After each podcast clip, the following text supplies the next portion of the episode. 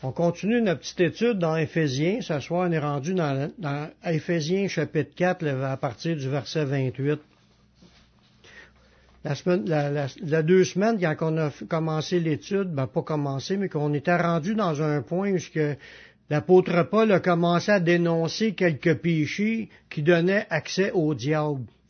On a vu euh, euh, comme le mensonge puis la colère que sans s'en rendre compte, une personne peut être née puis laisser accès au diable quand elle se met à mentir, quand elle se met à, être méchant, quand elle est en colère puis qu'elle dit des mauvaises paroles. puis là, l'apôtre Paul, dans, dans, dans ces versets-là, il a dit qu'on donnait accès au diable. C'est que l'ennemi, même si t'es chrétien, il parle à des chrétiens, là, il, parce qu'il y en a qui pensent que le diable peut pas agir à travers d'eux. Il peut agir à travers n'importe quel chrétien qui ment, ou même quand il dit je le jure, Jésus a dit quand que, tu dis ça, je le jure, c'est ce qu'on ajoute là, qu'en disant ça, ça vient du malin. Le diable inspire souvent dans le cœur des personnes des, des pensées que les gens disent, même quand tu es chrétien. On a vu ça et Saphira, comment est-ce qu'ils ont le cœur a été rempli par le diable au point de mentir au Saint-Esprit. Puis là, il Pierre leur a dit, comment est-ce que Satan a-t-il pu remplir votre cœur? Satan remplit le cœur des chrétiens quand on médite le péché. Fait qu'on peut donner accès au diable. Ce soir, il continue encore dans le même chapitre, on continue au verset 28. Il continue avec l'idée parce qu'il disait de, renoncer à ces péchés-là, parce que ça donne accès au diable. Mais ce soir, quand il continue à parler, il dit, non seulement il nous demande de renoncer au péché, mais il, ajoute dans l'idée qu'il faut remplacer le péché par autre chose quand on parle. En Éphésiens chapitre 4, verset 28, il continue à énumérer d'autres péchés. Mais regardez bien comment ce qui sort ça. Il dit que celui qui dérobait ne dérobe plus. Dérober, c'est voler. Fait qu'il dit, si tu dérobais, dérobe plus. Ça veut dire renonce au péché. Mais, plutôt qu'il travaille en faisant de ses mains ce qui est bien pour avoir de quoi donner à celui qui est dans le besoin. Ça, ça veut dire qu'il est en train de nous, de nous dire qu'il faut surmonter le mal par le bien.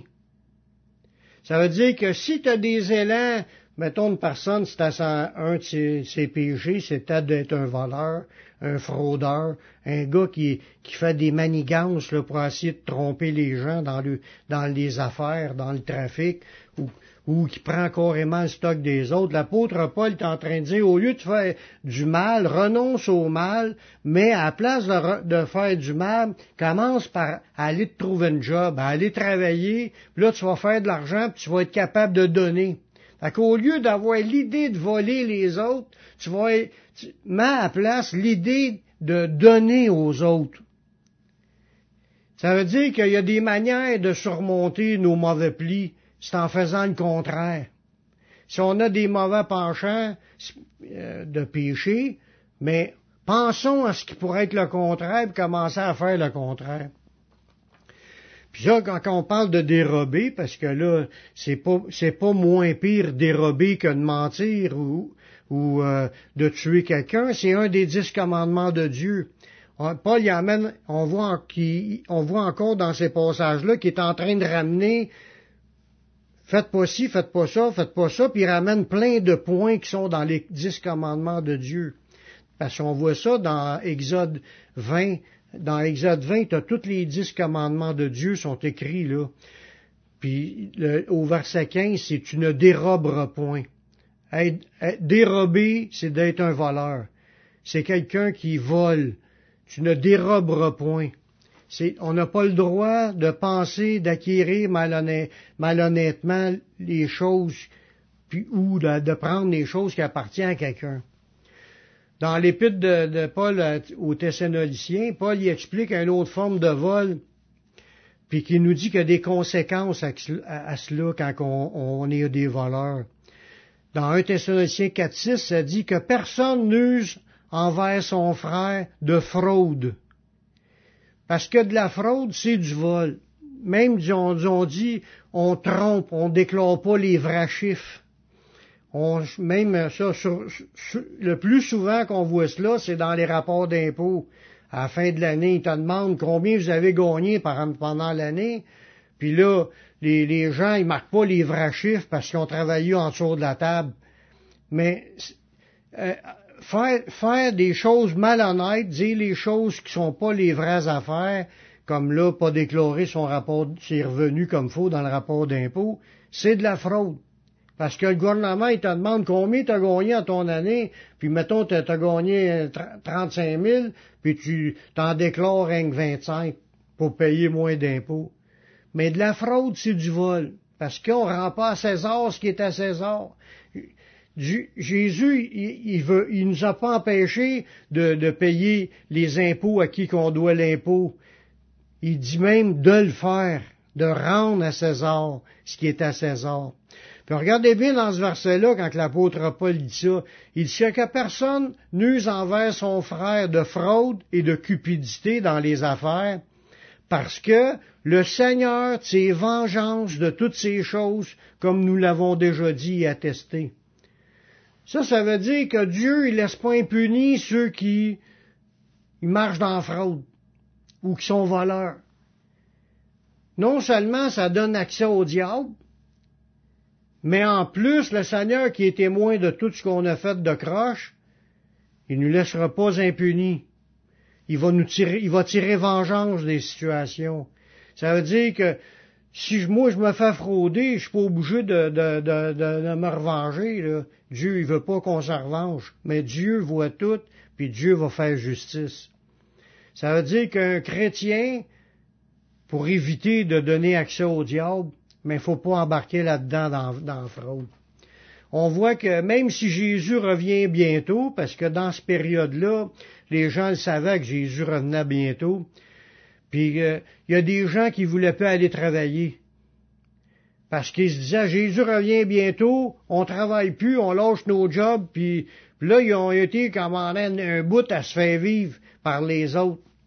Puis l'apôtre Paul a, a, exhorté les gens de, de, l'église de Thessalonique en leur disant, si t'es capable de travailler de tes mains, à ouais, go, va travailler.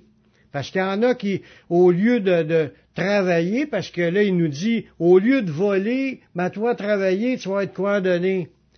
Mais les gens, ils se laissaient aller, ils travaillaient pas, puis ils vivaient sur le crochet des autres. Mais dans Thessaloniciens, chapitre 3, le verset 10, l'apôtre Paul a dit, car lorsque nous étions chez vous, nous vous disions expressément, si quelqu'un veut pas travailler, qu'il mange pas non plus. C'est quand même assez catégorique. Ça, c'était pour exhorter les gens paresseux à ceux qui voulaient pas travailler. Si tu veux pas travailler, mange pas l'apôtre Paul est en train de pousser les gens à arrêter d'être au crochet des autres. Arrête de voler ou arrête de penser à faire de la fraude. Va te trouver un job, puis ramasse l'argent, puis paye pour tes affaires. C'est ça qui est logique en fin de compte. Même si tu dis que le Seigneur est à la veille de revenir bientôt, même s'il reste rien qu'un an, trouve-toi un job puis va travailler. La bénédiction de Dieu est avec ceux qui vivent pour bénir les autres avec ce qu'ils ont, et non d'être au crochet des autres. Si tout le monde, si tout le monde travaillera, il n'y aura pas de pauvres parce qu'il y aura assez d'argent pour pouvoir aider tout le monde. Mais Dieu bénit ceux qui aident les autres.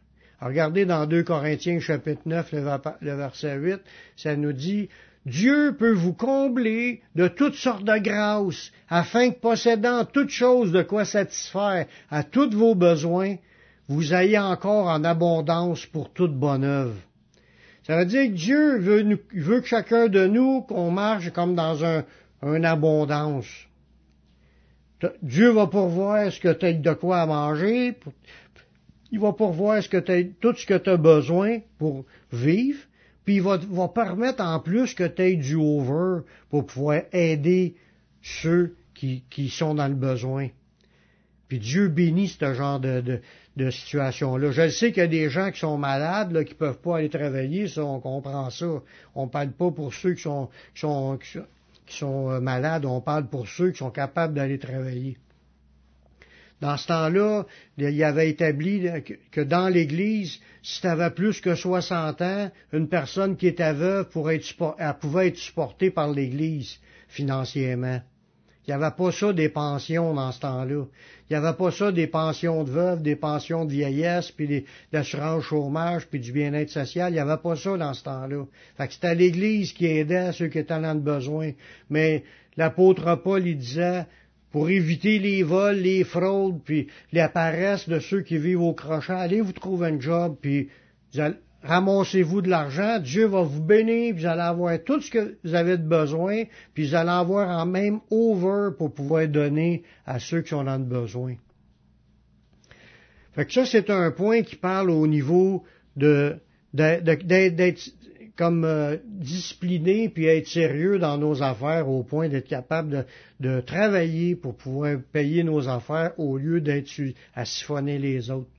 Un autre point que Paul y insiste pour qu'on donne pas accès au diable, c'est pour qu'il sorte de, sortent aucunement des mauvaises paroles de notre bouche. Dans Éphésiens chapitre 4, le verset 29, ça nous dit qu'il ne sorte de votre bouche aucune parole mauvaise, mais s'il y a lieu, quelques bonnes paroles qui servent à l'édification et communiquent une grâce à ceux qui l'entendent.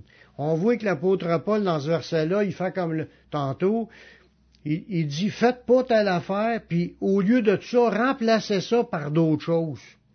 Mais là, il dit, qu'ils sortent pas de votre bouche des mauvaises paroles, mais à la place, ayez des, des, bonnes paroles qui vont bénir, qui vont faire du bien, qui vont communiquer des grâces à ceux qui les entendent. On est appelé, en fin de compte, à être des personnes qui disent du bien aux autres. Je, sais que ça peut arriver que, humainement parlant, qu'il y ait des mauvaises paroles qui sortent, mais en général, là, faut remplacer, enlever ces mauvaises paroles-là, puis demander au Seigneur qu'il nous donne des bonnes paroles à donner aux gens.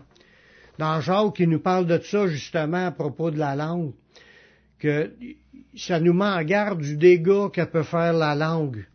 Dans, dans Jacques au chapitre 3, à partir du verset 5.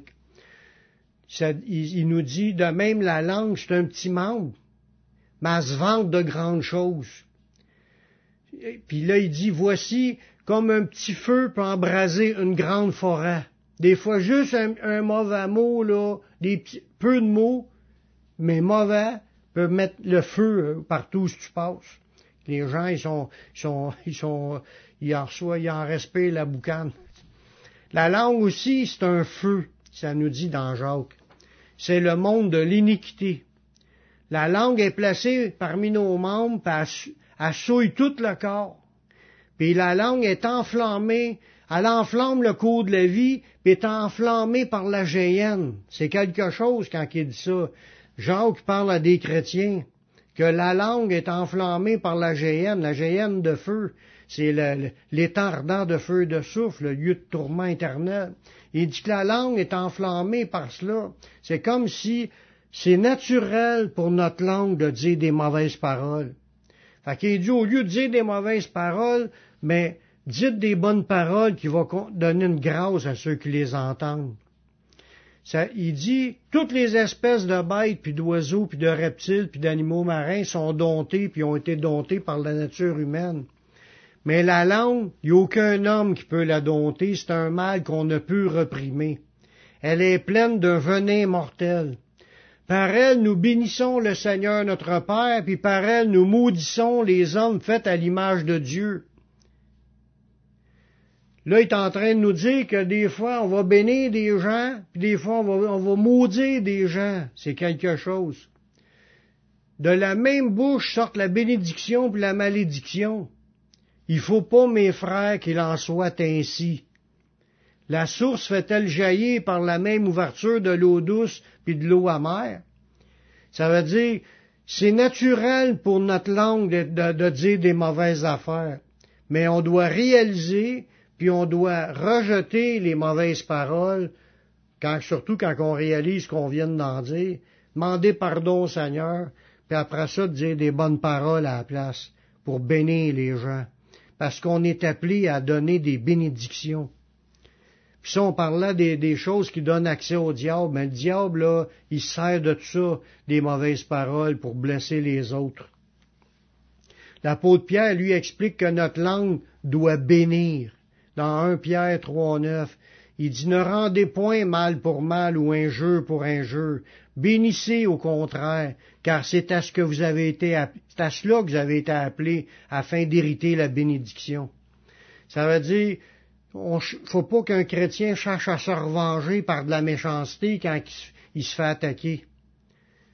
Faut, faut à la place donner de la bénédiction. Bénir, c'est prier pour que Dieu lui fasse du bien. C'est ça qui est le, but. Les péchés, en plus de donner accès au diable, comme il a dit dans quelques versets auparavant, mais les péchés, ça l'attriste le Saint-Esprit. En plus, dans Éphésiens 4.30, ça nous dit, n'attristez attristez pas le Saint-Esprit de Dieu par lequel vous avez été scellés pour le jour de la rédemption. De ne pas l'attrister, parce que quand on fait ces péchés-là, ça le rend triste. Puis ça donne accès au diable. Comme qu'on l'a vu, on est exhorté d'enlever toutes sortes de mal de notre vie.